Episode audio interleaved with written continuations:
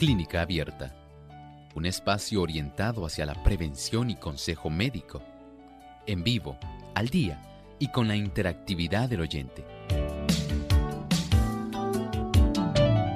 Clínica Abierta, poniendo al doctor a su alcance para un diálogo claro y honesto, porque nos importa su bienestar y salud.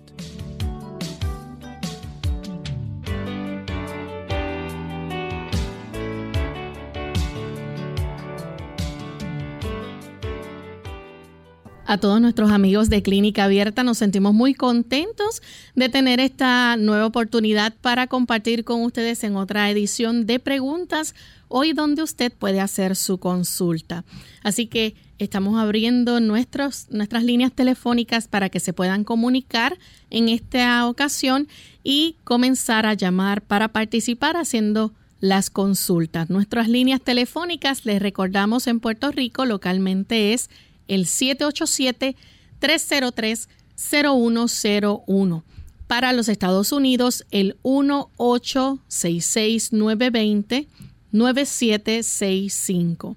Para llamadas internacionales libre, de cargos, el 787 como código de entrada, 282-5990 y 763-7100.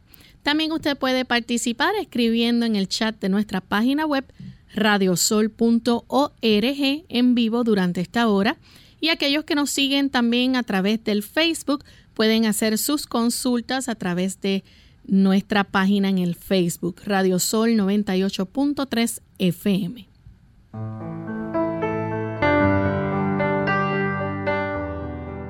Y nos sentimos contentos amigos de poder compartir en esta ocasión, esperando que puedan participar de nuestro programa en este día y aprovechar para también escucharles y tener esa interacción con ustedes. Sabemos que Clínica Abierta se escucha en muchos países y son muchas las personas que se benefician de los consejos de salud que aquí se brindan. En esta ocasión esperamos tener esa oportunidad de escucharles. Así que tenemos nuestro cuadro telefónico listo esperando para recibir sus llamadas en el día de hoy. Damos entonces una cordial bienvenida a todos aquellos que ya nos sintonizan a través de las diferentes emisoras que retransmiten nuestro programa. Y también damos una cordial bienvenida al doctor Elmo Rodríguez. ¿Cómo está, doctor? Muy bien, gracias a Dios, Lorraine. ¿Cómo se encuentra Lorraine? Muy bien también. Bueno, saludamos con mucha alegría y mucho afecto a nuestros amigos que se han dado cita hoy aquí en Clínica Abierta. Estamos sumamente complacidos de tenerles, al igual que a todos aquellos técnicos que colaboran facilitando que este programa se pueda difundir. Así mismo es. Pues vamos a aprovechar en este momento y vamos al siguiente segmento. Además de cuidar tu salud física, cuidamos tu salud mental. Este es el pensamiento saludable en clínica abierta.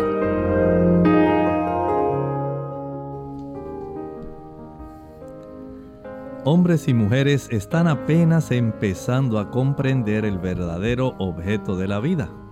Les atrae el brillo y la apariencia.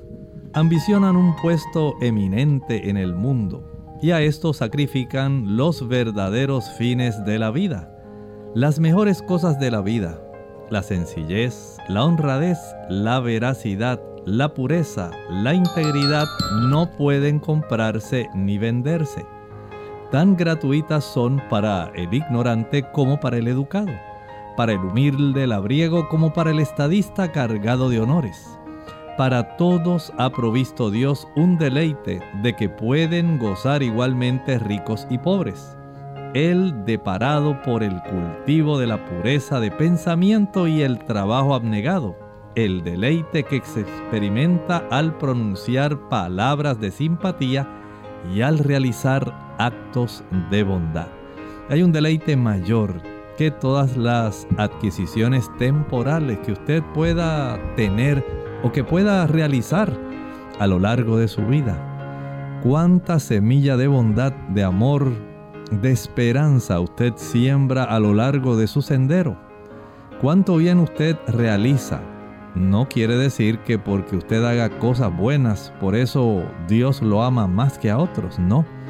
Es que la manifestación de nuestro amor a Dios lo hacemos haciéndole bien a otras personas.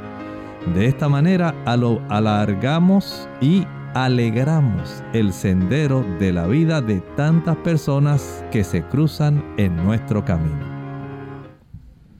Así que gracias, ¿verdad?, por la sintonía y estamos listos en este momento para comenzar a recibir sus llamadas. Y tenemos la primera llamada de María. Ella se comunica desde el pueblo de Aguadilla. Adelante, María. Muy buenos días, gracias por contestar, doctor. Muchas bendiciones a todos. Este, mi preguntita es qué puedo hacer para detener el progreso de la osteoartritis, ya diagnosticada por ortopeda, reumatólogo y solamente recetan medicamentos para el dolor.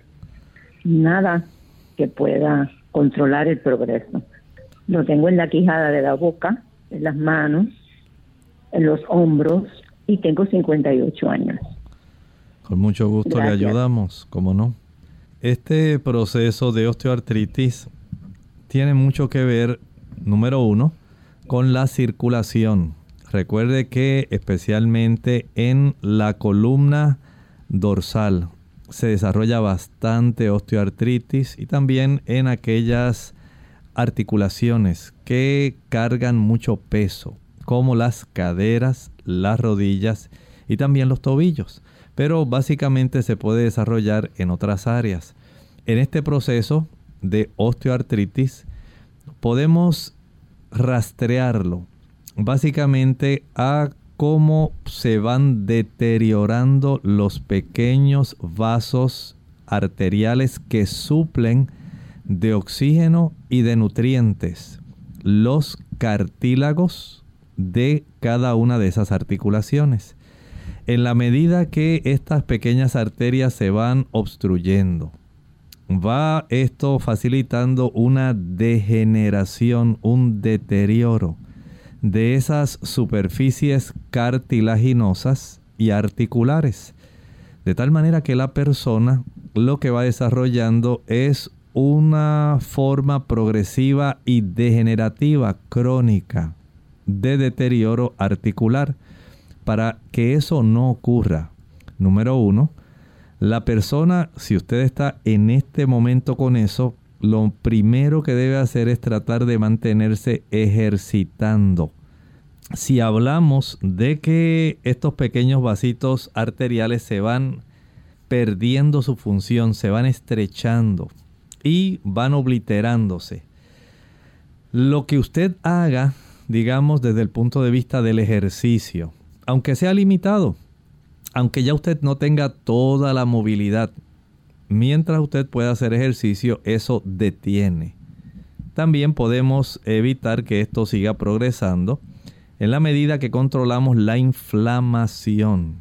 El hecho de que no llegue suficiente cantidad de sangre también tiene que ayudar para que no se desarrollen procesos inflamatorios en esa zona. Y en ese sentido, podemos evitar el consumo de productos animales, leche, mantequilla, queso, carne y huevos. Si además de esto puede usted utilizar plantas como la ortiga, la ortiga le ayuda en ese proceso. No estoy diciendo que le va a permitir ser como era antes, pero le ayuda a reducir el tipo de inflamación y el dolor. También la curcumina que se extrae de la, del turmeric o la cúrcuma. De este producto también se obtienen eh, sustancias que ayudan a bajar la inflamación y el dolor. Bien, nuestra siguiente consulta la recibimos en este momento de Nelly. Ella se comunica desde el pueblo de Aguadilla. Adelante, Nelly. Bienvenida. Sí, bien le bendiga. Eh, quisiera que el doctor me diera alguna sugerencia ah, para el día de dónde se pone la vacuna. Eh, pues qué hacer y qué evitar y qué no comer y que comer, a ver si nos puede ayudar en eso. Dios le bendiga.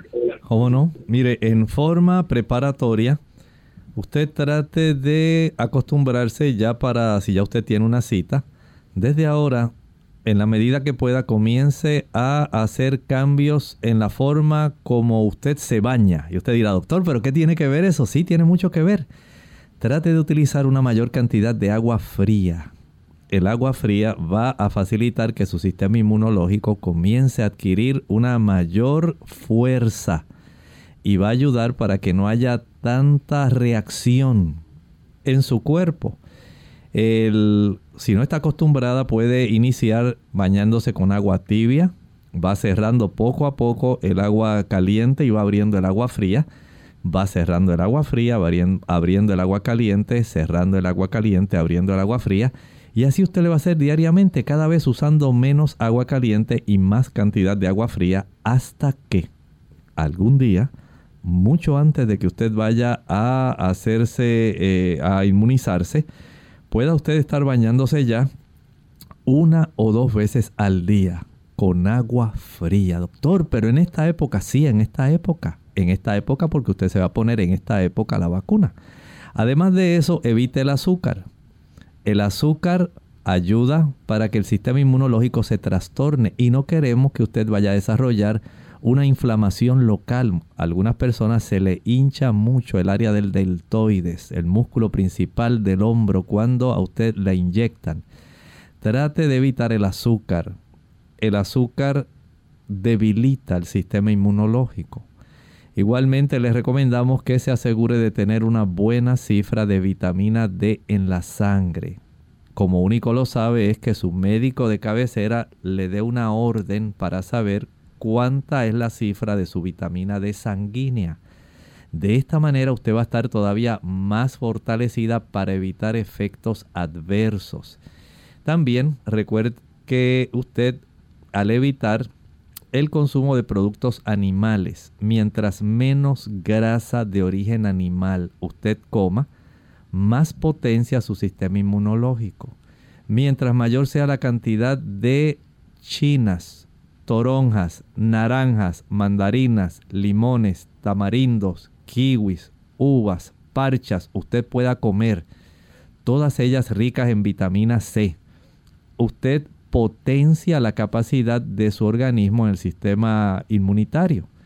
También recuerde que cuando usted utiliza productos como el ajo, la cebolla, usted está potenciando su sistema inmunológico. Todo esto le ayuda. El ejercitarse al sol potencia el sistema inmunológico. Y el adoptar una alimentación más vegana, más vegetariana, va a hacer que su sistema inmunológico esté más preparado para enfrentar la situación y evitar efectos adversos tan abundantes como los que se observan en personas que no siguen esos consejos. Sea sabia. Muchas gracias por haber preguntado. Vamos en este momento a hacer nuestra primera pausa, amigos, y cuando regresemos vamos a seguir entonces compartiendo más de sus preguntas. No se vayan. Lavarse las manos después de ir al baño no solo es parte de una buena higiene, sino que es necesario para protegerte de los gérmenes. Esto se hace más necesario cuando visitas un baño público donde se sugiere que después de culminar tus asuntos te laves las manos con agua tibia y jabón durante 15 segundos. Después de lavártelas, debes secarlas y usar el mismo para cerrar la llave del grifo. Pediatras preocupados por la obesidad infantil. La obesidad en los niños es una epidemia muy seria. Son propensos a diabetes, alta presión y otras condiciones. Los daños emocionales son terribles. Pueden quedar incapacitados. Eso puede evitarse. Laurita tiene un buen consejo. Amiguita, amiguito, protejan su salud, coman saludable, hagan ejercicio, vigilen su peso, da un buen ejemplo a mamá y a papá. Mensaje del Colegio de Médicos Cirujanos de Puerto Rico, la Asociación de Radiodifusores y esta emisora, protegiendo la salud de nuestro pueblo.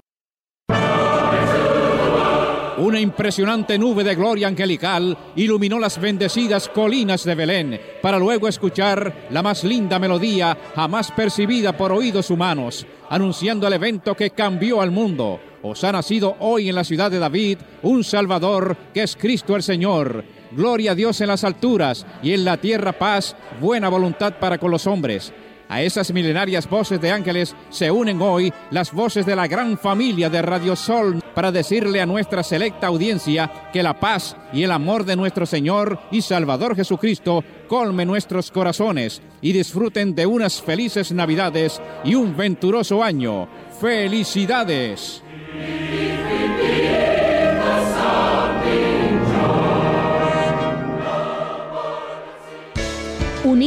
Con un propósito tu bienestar y salud. Es el momento de hacer tu pregunta llamando al 787-303-0101 para Puerto Rico, Estados Unidos 1866-920-9765 y llamadas internacionales al 787-763-7100 o al 787-282-5990. Clínica Abierta, trabajando para ti.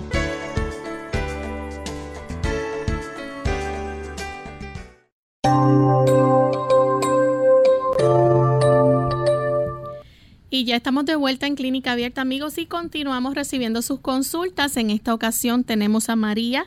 María nos llama desde los Estados Unidos. Adelante, María, con la pregunta. Sí, buen día.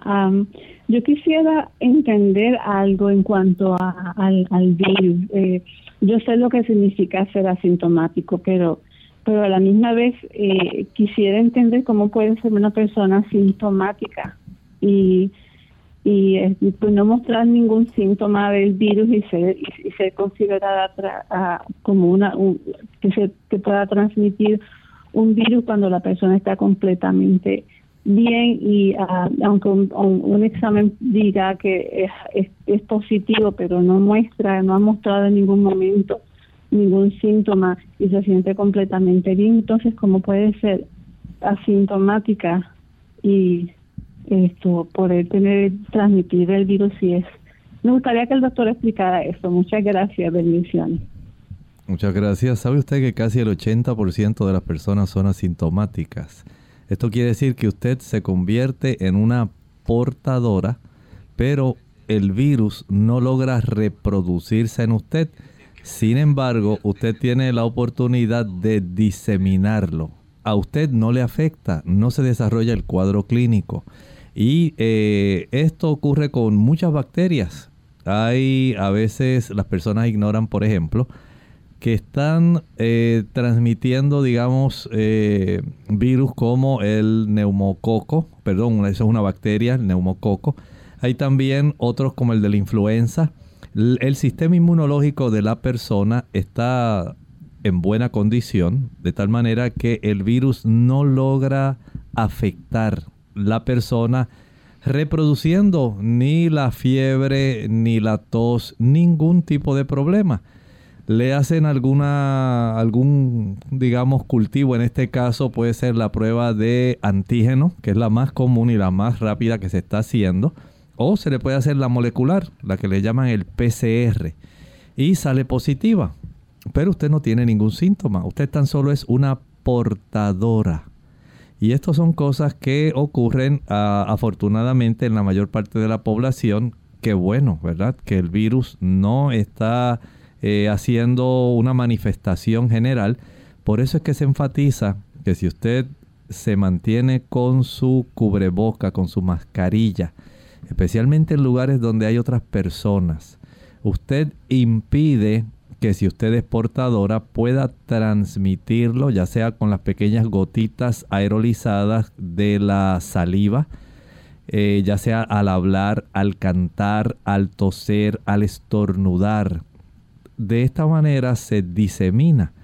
Pero si usted mantiene su mascarilla, mantiene la distancia, mantiene una buena higiene, usted limita porque el virus no va a estar siempre en usted porque su sistema inmunológico es capaz de poder enfrentarlo. Y dicho sea de paso, según se ha desarrollado la variante Omicron, así se van a seguir desarrollando muchas otras. Todo depende de que usted tenga un buen sistema inmunológico, y que usted en beneficio de poder evitar la diseminación conserve todas estas reglas, estos protocolos, para impedir que otras personas pudieran afectarse. De esta manera, pues usted se protege y protege a otros. Bien, nuestra próxima consulta la recibimos de Lidia. Ella nos llama de la República Dominicana. Lidia, bienvenida. Buenos días. Yo estoy llamando porque yo soy falsémica y también tengo un cáncer de mama diagnosticado en mayo de ahora, del 2021. Entonces me hicieron la prueba hepática para la cirugía y me salió alta. Y los glóbulos blancos los tengo bien bajitos también. A ver si el doctor me puede ayudar en eso. Muchas gracias. Mire, el paciente falsémico eh, siempre va a tener una hemoglobina que se acerca a lo normal, pero generalmente no se mantiene en el rango normal. Digamos que el límite mínimo en una dama es 12 gramos. El falsémico puede estar en 11.2, 11.5, en 11. Y eso es normal para esta persona. Pero otra cosa es que usted también tenga algún tipo de inflamación también en su hígado. O sea, debemos diferenciar. Una cosa es que haya algún tipo de manifestación que sea, eh, digamos, una complicación de la falsemia como ocurre en estos pacientes eh, que desarrollan a veces sangrado y otro tipo de situación, lo conveniente es que usted pueda, digamos, primero tratar de que este asunto se pueda resolver. Si es porque esa inflamación se debe, por ejemplo, a algún virus, algún fármaco que también puede inflamar, al uso de alcohol, entonces hay que utilizar tratamiento. En ocasiones, si es tan solo por consecuencia de algún fármaco y se han elevado las enzimas hepáticas, entonces se puede ayudar usando algunas plantas, como por ejemplo la raíz del diente de león. Esto le puede ser útil. Otras personas usan el cardo mariano o cardo lechero, milk thistle o Blessed Thistle. Ese tipo de producto ayuda bastante, pero todo depende de la causa. Porque hay inflamación. Es por virus, es por medicamentos, es porque la persona tiene, que puede ocurrir también, hígado graso, que también puede elevar las enzimas hepáticas hay que saber la causa y de acuerdo a la causa entonces uno procede a trabajar con el paciente. Bien, nuestra siguiente consulta la hace en este momento Ramona. Ella se comunica. Bueno, se nos cayó la llamada de Ramona. Continuamos entonces con un anónimo desde la República Dominicana. Adelante, anónimo. ¿Nos escucha anónimo? Bueno, parece que no nos oye, así que vamos entonces a continuar con las consultas que tenemos del chat. Anamín de Dallas, Texas, su mamá tiene demencia vascular. En ocasiones se imagina que ve cosas que no son reales. ¿Qué puedo hacer para mejorar su condición? Por favor, ella tiene 82 años, todavía reconoce a todos sus familiares y amigos. Sufrió un derrame en el 2016, pero se había recuperado muy rápido y no quedó con parálisis. Aparentemente ella lo que está sufriendo poco a poco es el deterioro de las pequeñas arterias que se encargan de suplir las neuronas de la corteza cerebral. Según estas arterias se van estrechando, va impidiéndose que estas neuronas reciban un suplido adecuado de oxígeno y de nutrimentos. Esta ausencia de oxígeno y nutrimentos facilita que esas neuronas vayan muriendo. Y según se va desarrollando, digamos, eh, desarrollo de placa de ateroma en las arterias carótidas, es más fácil que eso pueda sufrir en las más pequeñas de todas las arterias, que son esas, las que se encargan de suplir eh, todo lo necesario, tanto el oxígeno como los nutrientes para las neuronas. Si eso se quiere evitar, hay que tratar de que ella pueda, si es posible, caminar 30, 40 minutos después de cada comida. No hay una forma mejor para ayudar a estos pacientes que esa. pero se puede esto reforzar. No estoy diciendo que hay sustituto para el ejercicio, no lo hay. Pero se puede reforzar con el uso, por ejemplo, del ginkgo biloba. Es una planta que ayuda a mejorar la circulación cerebral. Pero si la persona no camina, esa planta no va a llegar el beneficio. Los ginkósidos no llegan y no va a tener ese beneficio. Si la persona no tiene un buen control, digamos, de su cifra de colesterol y le encantan los tacos de queso, las quesadillas, y le encanta consumir tantos productos fritos y carnitas y jamoncitos y tantas cosas, especialmente en esta época.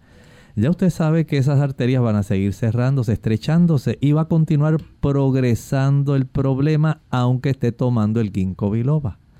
Por lo tanto, verifique la cifra de su colesterol, de los triglicéridos y del azúcar. Por otro lado, hay que conocer cómo está también la cifra de su hemoglobina. Recuerde que nuestras células rojas son las que transportan el oxígeno. Si no hay una buena oxigenación, esas células neuronales van a morir. Así que, número uno, hay que asegurarse en que haya una buena actividad física. Número dos, conocer cifras de colesterol, triglicéridos, azúcar y hemoglobina. Número tres, recuerde que hay plantas como el romero y el ginkgo biloba que ayudan para que haya una mejor oxigenación cerebral. Nuestra próxima consulta la recibimos en esta ocasión de Radamés. Él nos está llamando. Adelante, Radamés. Sí, buenos días. Dios le bendiga a todos, a ese gran elenco, y, incluyendo al doctor Olmo Rodríguez, un excelente médico radial. Me gustaría hasta conocerlo próximo. Eh, yo Mi pregunta es, doctor, yo, yo soy yo soy una persona de 53 años, tengo un, tengo cálculo en el riñón derecho y ahora me está doliendo el otro y de vez en cuando cuando apruebo un dulce o como eh, harina o pan, pan, blanco de la cabeza, ¿a qué se debe eso? Y me gustaría que usted me ayude, le escucho por la radio porque voy conduciendo en el vehículo. Para me va Gracias. Mire, si la persona eh, veo que le aflige más el asunto del dolor de cabeza cuando consume algún dulce o pan blanco, las personas según van cambiando su cuerpo, según el ser humano va envejeciendo, la sensibilidad a los alimentos varía. Por ejemplo, hoy en la mañana me tocó atender una paciente que tiene una sensibilidad tan grande a las uvas que cuando come uvas o toma jugo de uvas, ella es tan sensible a los ingredientes de la uva que ya le ha costado en dos ocasiones ir a sala de emergencia porque se le cierra la tráquea y se ha visto sumamente delicada de salud en esas dos ocasiones.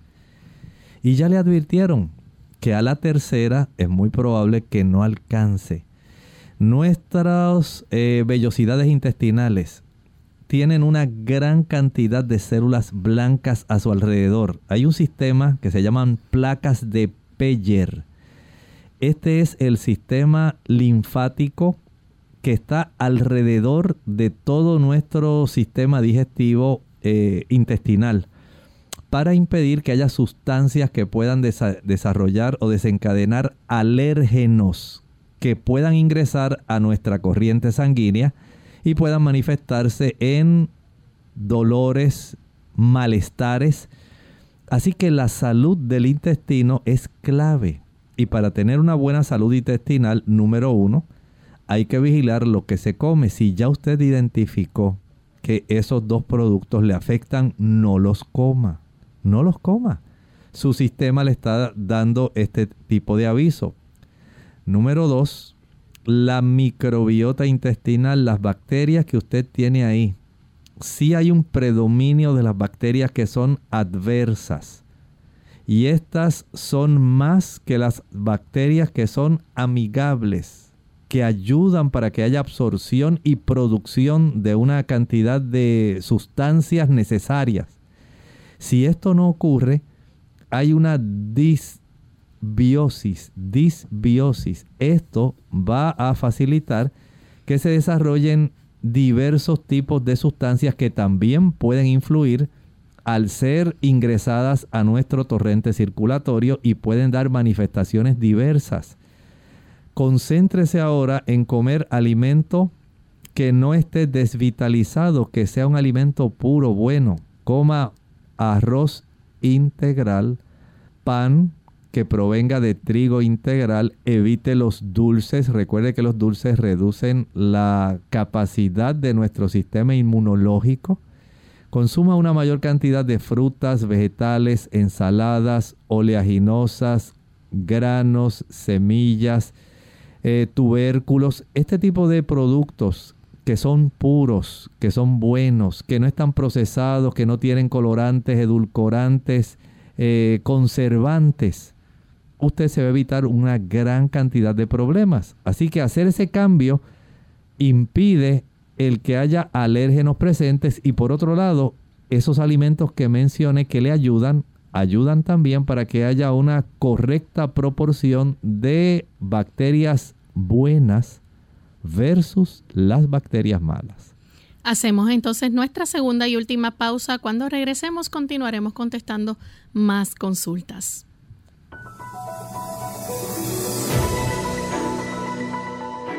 La depresión es un trastorno emocional que causa un sentimiento de tristeza constante y una pérdida de interés en realizar diferentes actividades. También denominada trastorno depresivo mayor o depresión clínica, afecta los sentimientos, los pensamientos y el comportamiento de una persona y puede causar una variedad de problemas físicos y emocionales. Es posible que tengas dificultades para realizar las actividades cotidianas y que a veces sientas que no vale la pena vivir. Más que solo una tristeza pasajera, la depresión no es una debilidad y uno no puede recuperarse de la noche a la mañana de manera sencilla. La depresión puede requerir tratamiento a largo plazo pero no te desanimes. La mayoría de las personas con depresión se sienten mejor con medicamentos, con psicoterapia o con ambos. Generalmente, la sintomatología de la depresión incluye sentimientos de tristeza, ganas de llorar, vacío o desesperanza, arrebatos de enojo, irritabilidad o frustración, incluso por asuntos de poca importancia, pérdida de interés o placer por la mayoría de las actividades habituales o todas, como las relaciones sexuales, los pasatiempos o los deportes. Alteraciones de sueño, como insomnio o dormir demasiado. Cansancio y falta de energía, por lo que incluso las tareas pequeñas requieren un esfuerzo mayor. Falta de apetito y adelgazamiento, o más antojos de comida y aumento de peso. Ansiedad, agitación o inquietud. Lentitud para razonar, hablar y hacer movimientos corporales sentimientos de inutilidad o culpa, fijación en fracasos del pasado o autorreproches, dificultad para pensar, concentrarse, tomar decisiones y recordar cosas, pensamientos frecuentes o recurrentes sobre la muerte, pensamientos suicidas, intentos suicidas o suicidio, problemas físicos inexplicables como dolor de espalda o de cabeza.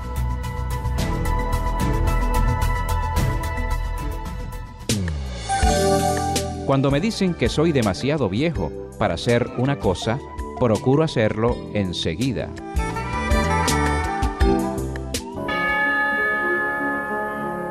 ¿Qué es la Navidad? Si tienes tristeza, alégrate. La Navidad es gozo. Si tienes enemigos, perdónalos. La Navidad es paz. Si tienes amigos, búscalos. La Navidad es encuentro. Si tienes pobres a tu lado, ayúdalos. La Navidad es don. Si tienes soberbia, sepúltala. La Navidad es humildad. Si tienes pecado, conviértete. La Navidad es gracia. Si tienes tinieblas, disípalos. La Navidad es luz. Si tienes errores, reflexiona. La Navidad es verdad. Si tienes odio, olvídalos. La Navidad es amor. Si solo te llenas de cosas materiales, busca al niño Dios. La Navidad es Cristo. Amén.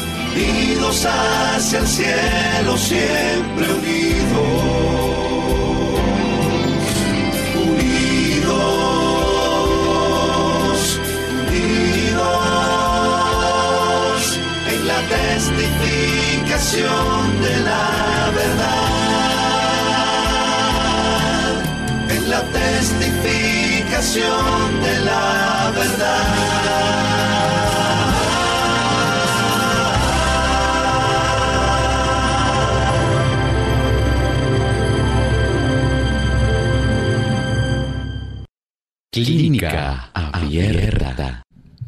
Ya estamos de vuelta en Clínica Abierta, amigos, y continuamos contestando sus consultas. En esta ocasión nos llama Lucía desde Fajardo, Puerto Rico. Adelante, Lucía, escuchamos. Ajá, buenos días. Es para ver que mi esposo le diagnosticaron que tiene creatinina y el potasio alto en los riñones. A ver qué recomendación me daría para él Primero hay que saber por qué se le ha deteriorado la función renal y esa función renal se deteriora generalmente por hipertensión arterial prolongada, generalmente descontrolada. Lo mismo ocurre cuando hay diabetes prolongada descontrolada. Son los dos tipos de factores más frecuentes para esto. También hay causas autoinmunes y hay también causas medicamentosas y químicas. Son las principales causas para este deterioro. este resultado que usted nos está hablando es más bien una evidencia, evidencia de ese deterioro. No es que esos productos sean malos, la elevación de esas cifras lo que nos dice es que los riñones se están afectando por motivo de una hipertensión que ha estado descontrolada, no es por un día o dos días, esto debe llevar tiempo. Una diabetes descontrolada de mucho tiempo, no de un día ni una semana.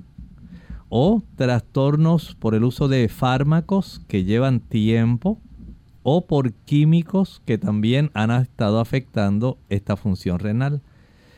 Hay que corregir esas causas subyacentes. Si es por hipertensión arterial hay que ser bien estrictos en esto. Si es por diabetes, igualmente hay que controlarla estrictamente. Si es por fármacos, hay que hablar con los médicos que los están proveyendo para ajustar dosis o cambiarlos. Si es por sustancias químicas, hay que determinar cuáles son. Si es por asuntos autoinmunes, hay que trabajar con esa situación. Generalmente, si usted hace cambios en su alimentación y deja de consumir proteína de origen animal, leche, mantequilla, queso, carne y huevos, he observado que los pacientes mejoran, reducen esa cifra de esos parámetros que están trastornados. En algunos casos vuelve a la normalidad y en la mayor parte de los casos se reduce dando indicios de mejoría. Si usted hace estos cambios, entiendo que usted debe ver mejoría en su situación de salud. Bien, nuestra siguiente consulta la hace en este momento Nelson de Mayagüez. Adelante, Nelson. Sí, buena, ¿cómo estás? Bien, bienvenido. Bien. Uh, yo soy veterano del ejército y me pegaron un desastre en colon. Y cuando voy al baño ahorita, estoy a sentarme y lo que vuelto es un, en una barra líquido. Nelson, disculpe, nos escucha, es que estamos, estamos escuchándole con un poco de dificultad. No sé si pueda volver a repetir con calma su pregunta. porque soy veterano del ejército y me pegaron de cáncer de colon. Y cuando voy al baño orinar tengo que sentarme porque boto como una baba blanca, un líquido, que eso es arde como, como si fuera un ácido. Muchas gracias. Eh, mire, Nelson, pienso que usted debiera eh, ser visto por el médico. Hay que verificar no se haya desarrollado algún tipo de fístula. A veces a consecuencia de los procedimientos y el desarrollo de la condición que usted enfrentó, pudiera desarrollarse una comunicación entre el área del el colon y la vejiga. Eso es muy probable y esto facilita que puedan eh, manifestarse infecciones y puedan desarrollarse situaciones complejas para una persona que está enfrentando esta situación. Mi recomendación va primeramente en ese ángulo. Primero vaya eh, que el médico lo revise. Hay estudios para corroborar si hay eh, alguna comunicación entre el colon y la zona de la vejiga mediante una fístula. También eh, les recomiendo que tome bastante agua. Esto ayuda para que el cuerpo pueda más fácilmente deshacerse de sustancias que pueden estar irritando y que puedan entonces eh, darle a usted tanta molestia. El consumir, por ejemplo, el jugo de arándanos rojos, cranberry juice, jugo de arándanos rojos, ayuda muchísimo.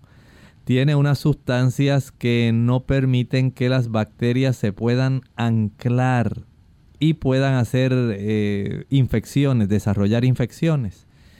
Haga eso, tome mucha agua, tenga una prioridad por el jugo de arándanos rojos, cranberry juice, y vaya al médico para que le revise. A veces se pueden hacer estudios que tienen contraste para detectar si desde el área del colon hay alguna comunicación para el área de la vejiga y esto puede ser bastante revelador. Bien, nuestra próxima consulta es a través del chat que la recibimos. Jonathan de la República Dominicana nos escribe y pregunta si la vasectomía es segura. Bueno, esto se puede entender desde dos ángulos. Número uno, si es segura para evitar la fertilidad. Una vez se corta y se ligan esos conductos seminíferos, no puede pasar ningún tipo de espermatozoide. Desde ese ángulo podemos decir que hay poca probabilidad de que usted pueda procrear. La segunda se puede interpretar como que si no hay consecuencias por haberse hecho la vasectomía.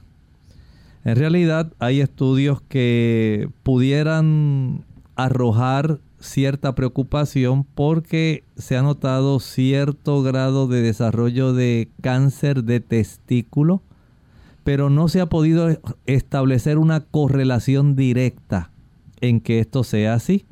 Pero hay una mayor probabilidad en que esto se desarrolle, aunque no se puede correlacionar que sea exactamente así. Básicamente eso es lo que le puedo decir en relación a su pregunta. Nuestra siguiente consulta la hace Ángela desde Costa Rica. Dice que su presión arterial siempre ha sido mayormente baja, pero se le está alterando. La ha tenido en 90, 64, 111, 68 y ayer en la mañana la tuvo en 158, 78. Tiene 56 años. ¿Se puede regular la presión? Pregunta. Sí se puede regular, pero hay que hacer algunos cambios. Primero, Nada mejor para ayudar a regular la presión arterial que el ejercicio. Salga a caminar. Después del desayuno, váyase a caminar. Caminen 45, 60 minutos, como un buen paseo. En la tarde, a las 4 de la tarde, al sol, vaya otra vez a caminar, llévese unas pesas o mancuernas en sus manos. Y una vez finalice ya su trayecto, eh, deténgase y comience a ejercitarse con esas pesas. Esto facilita que haya una mejor capacidad para que las arteriolas puedan abrir y cerrarse mejor, el flujo de sangre pueda mejorar y usted pueda tener una mejor presión que no fluctúe en esas cifras.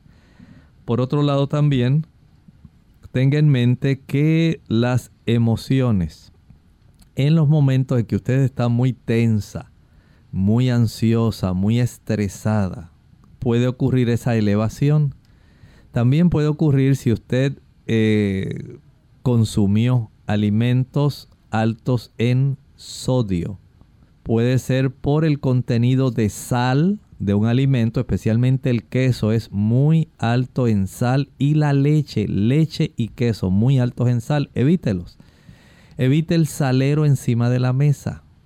Evite también los productos de repostería, los panecillos, los panqués, eh, las galletitas, todo lo que se produce en la panadería en lo cual se haya utilizado bicarbonato de sodio puede elevar la cifra del numerador, la presión sistólica. De tal forma que si usted evita eso y evita los refrescos que contienen bicarbonato de sodio, usted evita especialmente que esa cifra superior, el numerador, la presión sistólica se eleve. Camine, evite el consumo de sodio, controle las presiones, acuéstese temprano. Mientras más tarde se acuesta la persona, mayor es la probabilidad de elevar la cifra de la presión arterial, especialmente esa, la del numerador, la de la presión sistólica, la presión de contracción del corazón. Evítelo. Usted tiene mucho que ayudarse, evite el café. El café eleva la presión sistólica. El chocolate también la eleva. Así que ya hay varios factores. Vea cuál de ellos aplica a usted y éxito en su empresa. Tenemos entonces a Ofelia de Nicaragua. Dice, ¿qué se puede hacer para la pancreatitis que se causa por los cálculos biliares? Sencillamente hay que extraer esos cálculos biliares. Cuando ese cálculo biliar se eh, ubica en el conducto colédoco común o en el ámpula de váter, es muy fácil que los líquidos biliares, en lugar de ir en dirección al duodeno, vayan en dirección al páncreas. Y esto desarrolla esa pancreatitis. Así que mientras no se quite la obstrucción del cálculo, el problema no se va a resolver. Tenemos entonces a Juan de la República eh, debe ser República Dominicana, nos escribe y dice que con cuáles productos naturales puede fortalecer la flora intestinal. Tiene 42 años. Lo puede fortalecer con el alimento.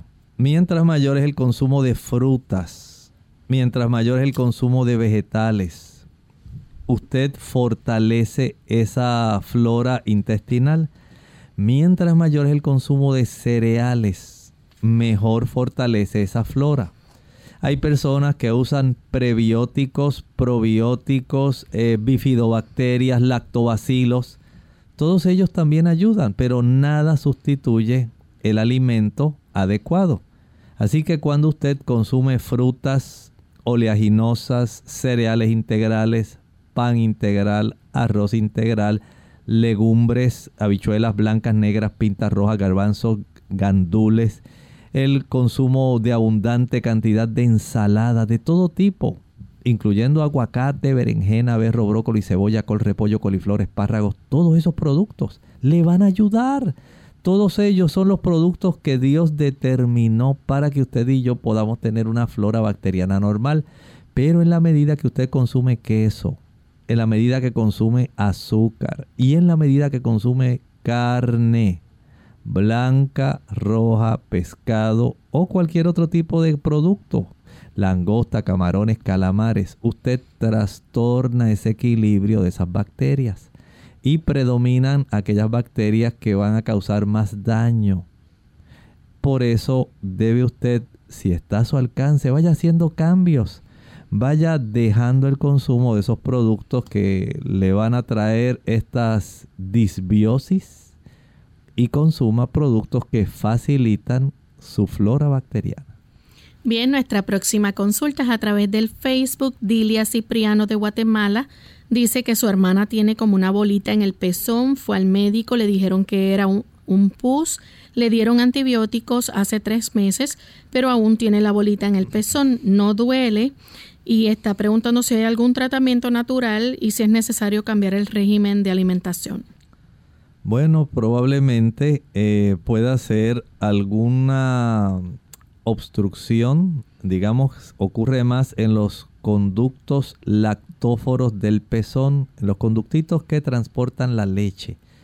Ahí se puede eh, desarrollar ese, ese tipo de obstrucción que no necesariamente le produce ni calor ni le da fiebre en la zona, no se le enrojece, sencillamente quedó ahí eh, como si fuera algún tipo de quistecito que por obstrucción en sí aplique compresas calientes en esa área con mucho cuidado que no queme el pezón. La piel del pezón es muy sensible. Usted, si está a su alcance, aplíquela solamente para la zona que está afectadita y eh, trate de ver si esto le puede beneficiar. Si no, es probable que tenga que ir al cirujano para que él pueda entonces eh, extraer ese tipo de obstrucción y evitar este problema.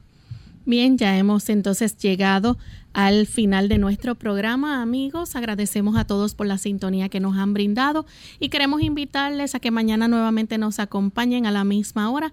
Estaremos compartiendo con ustedes otro interesante tema. Pero antes de finalizar, nos despedimos entonces con este pensamiento bíblico. En la Sagrada Escritura tenemos un pensamiento maravilloso Vean ustedes lo que tenemos aquí en el libro de Apocalipsis. Dice Apocalipsis capítulo 4 y el versículo 7. Cuando Juan está viendo los seres vivientes, dice el primer ser viviente que está viendo en una visión. Recuerden que esto es una visión que el Señor le está dando a Juan. Ese primer ser viviente que se encuentra frente al trono de Dios era semejante a un león el segundo era semejante a un becerro. El tercero tenía rostro como de hombre. Y el cuarto era semejante a un águila volando. Así que tenemos una de las primeras figuras así enigmáticas. Y usted pensará, pero ¿cómo es posible que exista un ser viviente que tenga cuatro rostros diferentes? Recuerde que el Apocalipsis nos da muchas figuras, nos da símbolos, cada uno de esos eh, tipos de rostros tiene mucho que ver con algún aspecto especial que Dios quiere enfatizar en relación a alguien. Por eso vamos a seguir estudiando el Apocalipsis. Queremos saber por qué hay un énfasis en ese aspecto de un rostro de león.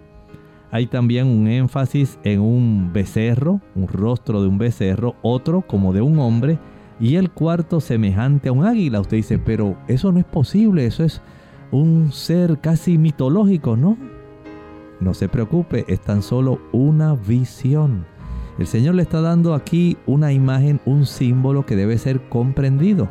Hay partes del Apocalipsis que tienen este objetivo, llamar nuestra atención para que nosotros meditemos en qué ángulo de la revelación divina, recuerden que el Apocalipsis es una revelación, que Dios nos quiere enseñar a través de esas imágenes que nos está dando. No es que allí hayan seres que sean así. El Señor quiere enseñarnos algo, quiere despertar nuestra atención a algunos aspectos salvíficos. Todo lo que ocurre, la revelación del Apocalipsis, tiene que ver con nuestra salvación. ¿Qué Dios quiere comunicarnos a través de esos cuatro rostros que tiene un solo ser? Eso lo veremos en el transcurso de esta semana. Nosotros entonces nos despedimos y será hasta el siguiente programa de Clínica Abierta. Con cariño compartieron el doctor Elmo Rodríguez Sosa y Lorraine Vázquez. Hasta la próxima.